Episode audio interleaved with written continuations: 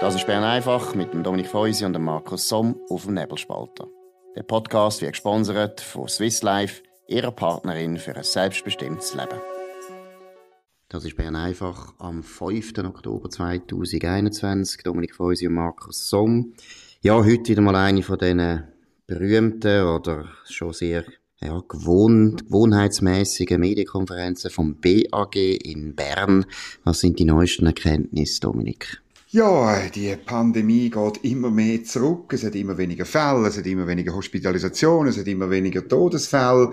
Äh, aber ähm, ja, wir sind halt ganz furchtbares Volk. Wir lassen uns immer noch nicht so stark impfen, wie das BAG das will, oder? Also äh, die Impf, äh, es dürfen sich zwar äh, viele Leute impfen, wir sind auf Gesamtbevölkerung berechnet, also inklusive Kind und so weiter ähm, sind wir bei 59 Prozent, 58,9 um präzise zu sein, wo geimpft ist, äh, doppelt und das lange aber nicht.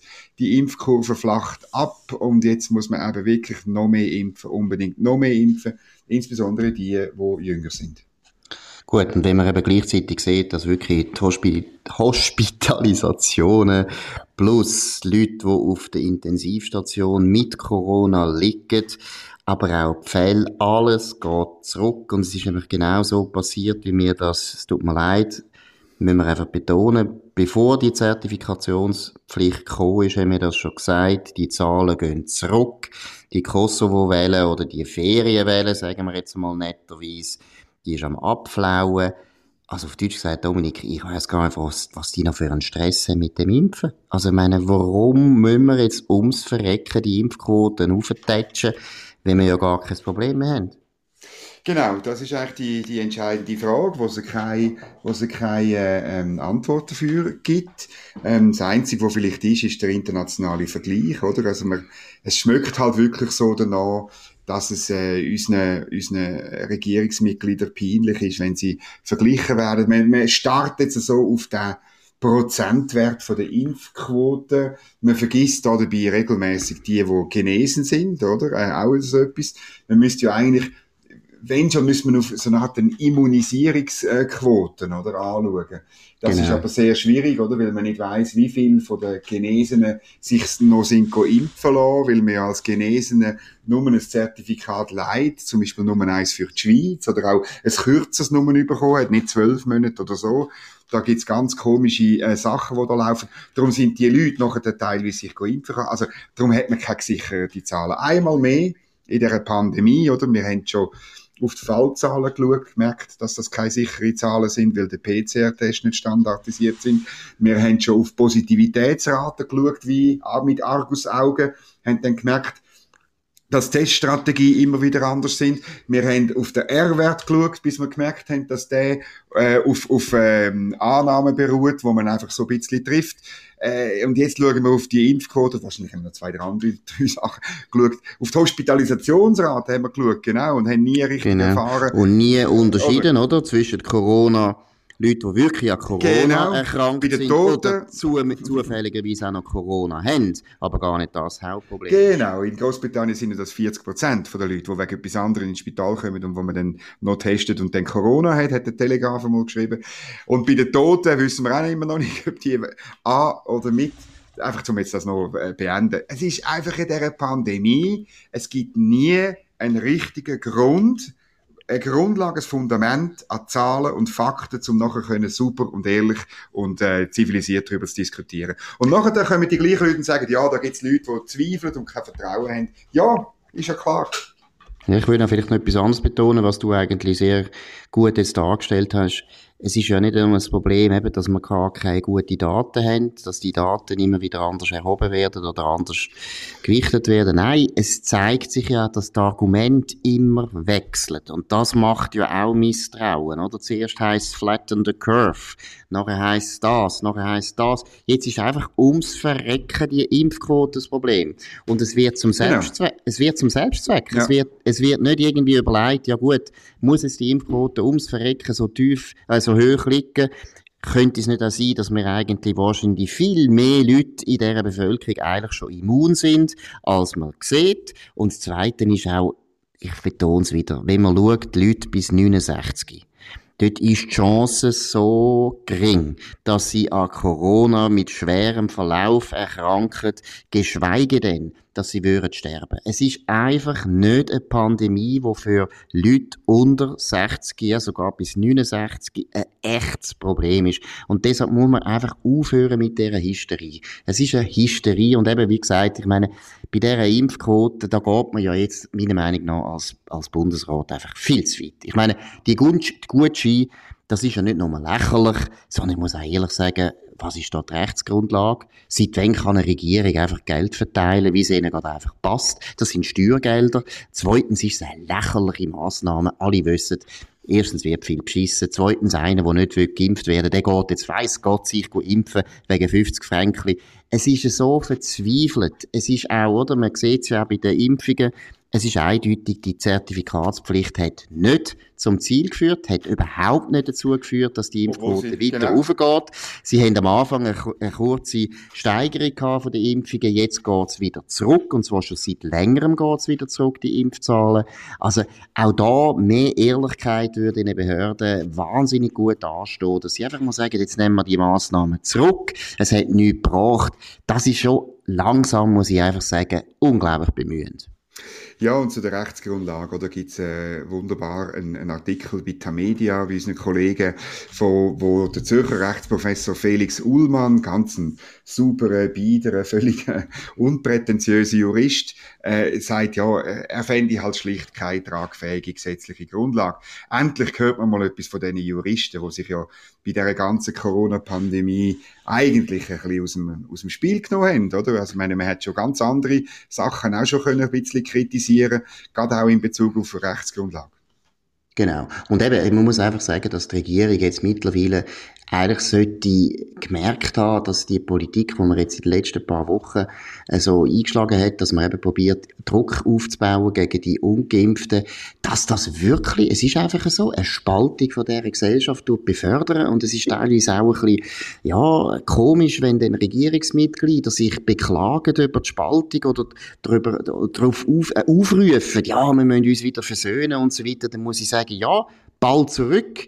Bitte tönt die Massnahmen aufheben. Hört auf mit der, man muss es einfach ein bisschen sagen, mit, mit der ständigen Schlechtmacherei von Leuten, die halt aus welchen Gründen auch immer sich mhm. nicht wollen impfen lassen. Das ist jetzt einfach denen ihren Entscheid. Und wo sind wir eigentlich? Dass wir heute akzeptieren, dass eine Regierung in so intimen Fragen einfach mit einer ja, schon Nonchalance auftritt und etwas verlangt, wo man eigentlich, also, sind wir ehrlich, vor einem halben Jahr hätten wir doch nie uns träumen lassen, dass der Bundesrat von der Schweizerischen Eidgenossenschaft solche Sachen durchsetzt. Oder ja, probiert durchzusetzen. Also vor einem halben Jahr habe ich mir das schon langsam träumen lassen, aber sagen wir vor anderthalb Jahren noch nicht, oder? Und es ist wirklich, oder, es wäre ja anders. Also man muss ja sagen, es ist wirklich ein einschneidender Entscheid, oder?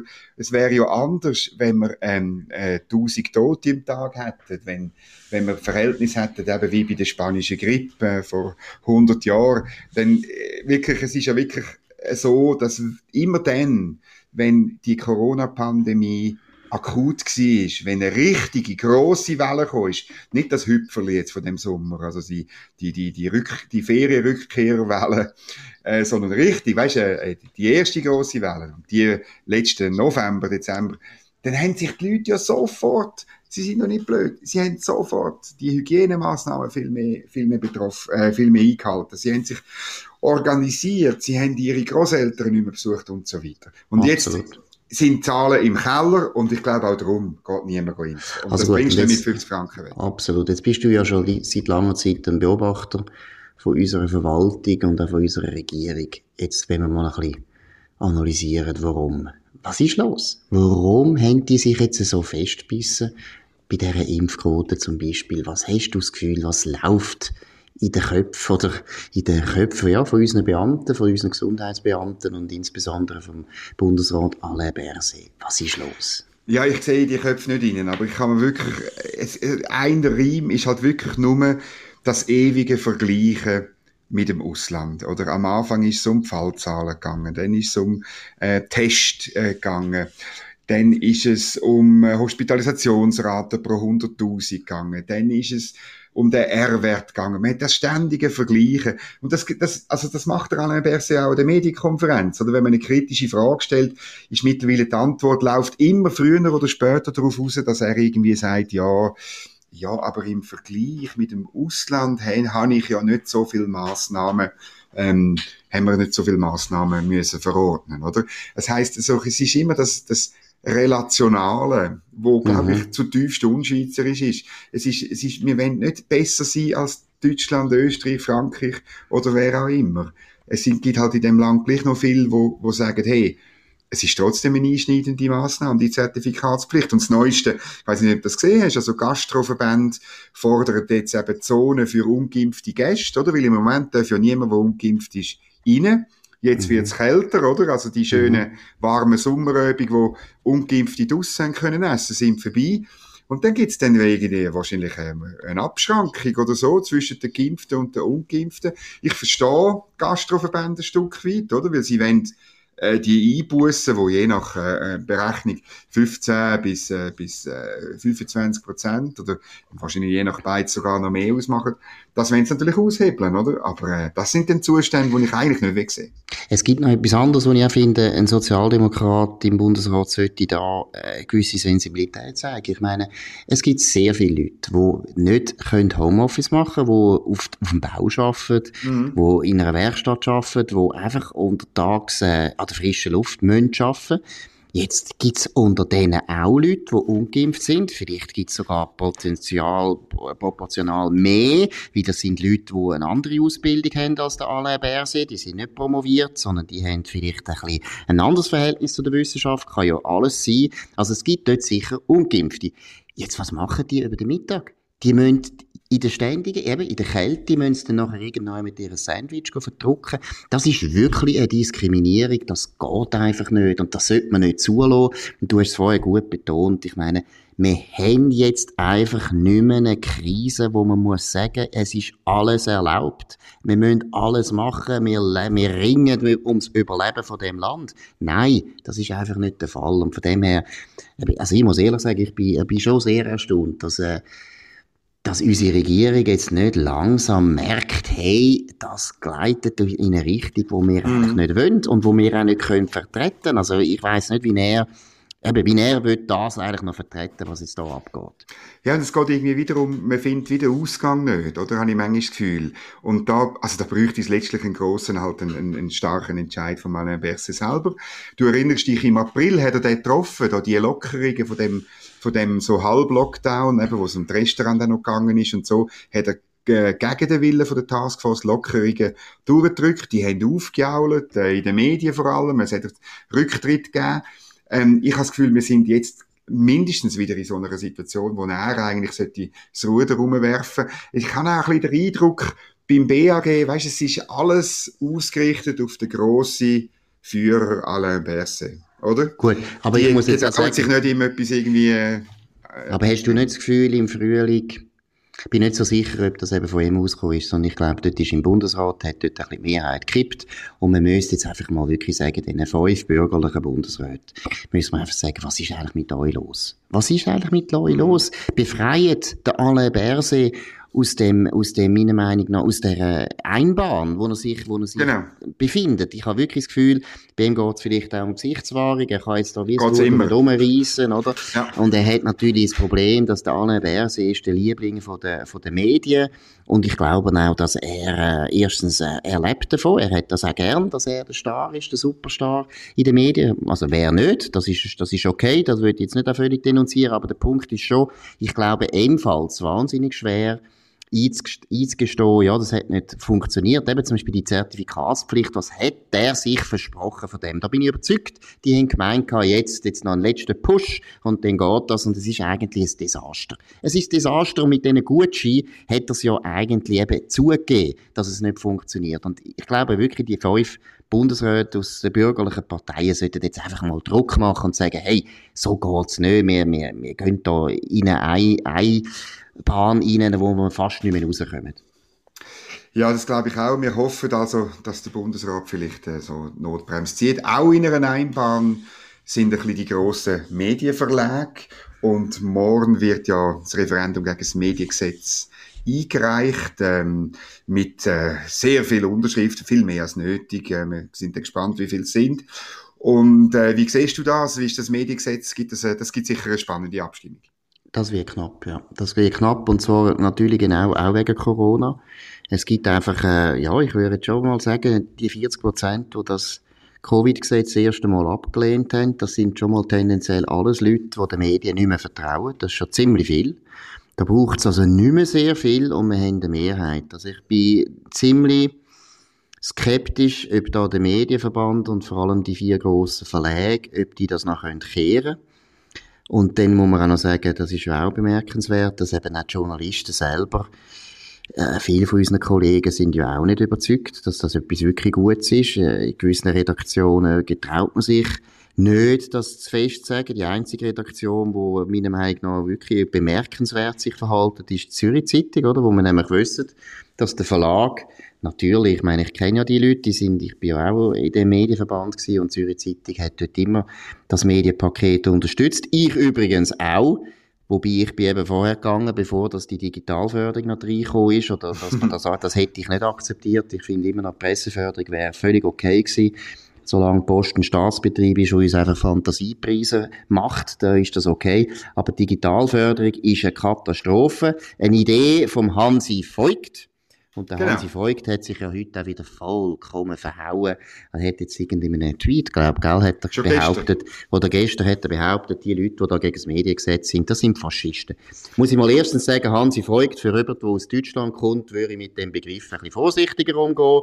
Da hast du ein bisschen einschlägerige Familienerfahrungen. Vielleicht, ich weiß es nicht als die meisten Schweizer. Von dem her finde ich das zumutig. Und ich meine, der spinnt einfach. Also, ich meine, jetzt langsam ist langsam jeder, der irgendwo eine andere Meinung hat, ist jetzt einfach ein Faschist. Also, wenn du ja. irgendwie willst, im Restaurant bestellst du Spaghetti und ich finde, ich will Ravioli, dann bin ich als Ravioli-Esser ein Faschist. Es geht, genau. also, also ich meine, geht's eigentlich noch. Er hat mittlerweile den Tweet gelöscht und, äh, und zwar, weil das missverstanden werden kann. Oder er hätte also nicht, er hätte also nicht wollen sagen, ähm, dass alle, alle, ähm, wofür das Referendum sind, äh, Faschisten sind. Er hat die Referendumsgegner äh, äh, nicht wollen, äh, verunglimpfen und er hat aber wollen ausdrücken, dass sich auch, und dann Klammern, Ausrufezeichen, Klammern geschlossen, geschlossen, ganz rechte Kreise im Umfeld tummeln. Ja. ganz rechte Kreise finde ich auch einen guten Ausdruck. Ah ja. Das ist, ja, und der Hansi Voigt ist ein ganz linker Journalist. Das ist ja so birrenweich. Und das ist auch immer so eine Denunziation. Ich meine, das sind die gleichen Leute, die nachher mit grosser Besorgnis sagen, ja, Polarisierung nimmt zu. Aber Entschuldigung, er ist einer von den Brandstifter. Er ist einer von denen, der wirklich die Polarisierung dort antreiben und dann nachher so, so, so, so sich dort äh, mitleidserregend dort äh, sich distanzieren. Nein, also das ist ja peinlich. Viel interessanter ist heute ein Kommentar von unserem früheren Kollegen bei der Basel-Zeitung, Benedikt Neff und neu ähm, Feuilleton-Chef in der NZZ. Die verlorene Glaubwürdigkeit der Schweizer Großverleger. Er tut das wunderbar sezieren, die verlorene Glaubwürdigkeit, oder? Ähm, Weil es natürlich äh, bei, bei diesen auch ums Geld geht, vor allem ums Geld geht, obwohl sie etwas ganz anderes erzählen. Sie sehen wirklich Subventionen kommen und ja, das äh, tut er schön sezieren, angesichts der Tatsache, dass die offizielle Haltung vom NZZ Verlag ja ist, dass man das befürwortet. Ein bemerkenswerter Kommentar. Ja, und auch ein bisschen, natürlich muss man jetzt auch noch, also erstens eben super, ein super Kommentar, ein gut geschrieben, Nef kann sehr gut schreiben, einer der besseren Schreiber, auch einer vielleicht von den ganz guten Schreiber in dem Land. Ist super, wie er sich jetzt da in dem Feuilleton äh, austoben, teilweise ein bisschen politisch, man hat das Gefühl, ja, das Inland wird jetzt auch noch gerade übernommen vom Feuilleton, genau. was ich sehr, sehr begrüße, das ist kein Problem. Nein, aber was ich, was ich gleich mal noch betonen ich glaube, bei den Grossverlagen ist wirklich ein das Problem. Ich meine, die Digitalförderung haben sie wirklich nicht wollen, das weiss ich. Und sie haben natürlich sich teilweise auch schlecht beraten lassen, haben das Gefühl gehabt, wir kommen zwischen mit, im Parlament nicht die richtige Mehrheit über und haben natürlich die Mehrheit wollen dank der Linken. Und es ist immer das Gleiche. Wenn du mit der Linken zusammen schaffst, dann gibst du den kleinen Finger und dann ist die ganze Hand weg. Und der Hansi Voigt ja, hat das sehr gut eingefädelt, da muss man ihm anerkennen. Ich finde sowieso, das hat er super gemacht. Ich meine, müsste eigentlich mal wirklich ein Jubelporträt machen, wie der Hansi Voigt da das angebracht hat. Ist natürlich vor allem über Doris Leuthard gegangen. Das ist auch so eine Hinterlassenschaft, wo Simonetta Sommaruga jetzt ausbaden darf. Aber äh, wir haben uns am Anfang die Frage gestellt, erstens kommt das durch. Ich glaube, das wird sehr knapp. Zweitens muss ich sagen, wir als Nebelspalter, uns ist sowieso gleich. Also, ehrlich, wir nehmen nie Geld. Ist ganz gleich, was da beschlossen wird. Auch wenn die das Mediengesetz würden annehmen, wir nehmen kein Geld. Das sagen wir da heute on the record. Aber das Zweite, was auch noch der Punkt ist, eben, wenn es angenommen wird, äh, nehmen wir kein Geld dann können wir immer sagen, wir sind staatsfrei. Und wenn es abgelehnt wird, dann finde ich, ja, ist es meiner Meinung nach schon ein Sieg für die Demokratie, weil ich glaube, es ist wirklich nicht gut, wenn die Medien irgendwie vom Staat abhängig sind. Wir sehen das Problem bei der SRG, wir sehen es zum Teil auch bei den Lokalradios, wo halt auch schon subventioniert werden. Der Journalist ist im Kopf nie mehr ganz frei, wenn er weiß, Politiker, und um da geht es nämlich, oder? Das Parlament zum Beispiel, ja, die können dann irgendwann über die Gesetze abstimmen. Wir hängen ein bisschen an denen, man kann doch einen Nationalrat nicht mehr richtig in die Pfanne hauen, wenn man weiß, dass die das Mediengesetz jetzt beschlossen haben und es wird da immer wieder eine Revision geben von irgendeinem Mediengesetz genau. und so weiter. Und da, das denkst du nachher immer. Also das ist wirklich, meiner Meinung nach, ein Bärendienst, wo mehr Verleger uns würden geben, wenn wir das würden machen. Genau, und ich bin froh, an einem Ort zu arbeiten, wo wir weiterhin Nationalrat dran nehmen egal wie die Abstimmung ausgeht. Genau. Und auch Ständerat. Und das Natürlich. ist jetzt Bär und Bundesrat gerade auch noch. Und Nein, innen, und auch der, und, und, innen. Und der, genau, Bundesrat innen auch. Genau, das ist, genau, das ist Bern einfach gewesen. Jetzt heute am 5. Oktober 2021. Dominik Feusi und Markus Somm. Danke für eure Aufmerksamkeit. Das war es. Morgen wieder zur gleichen Zeit auf dem gleichen Kanal. nebelspalter.ch.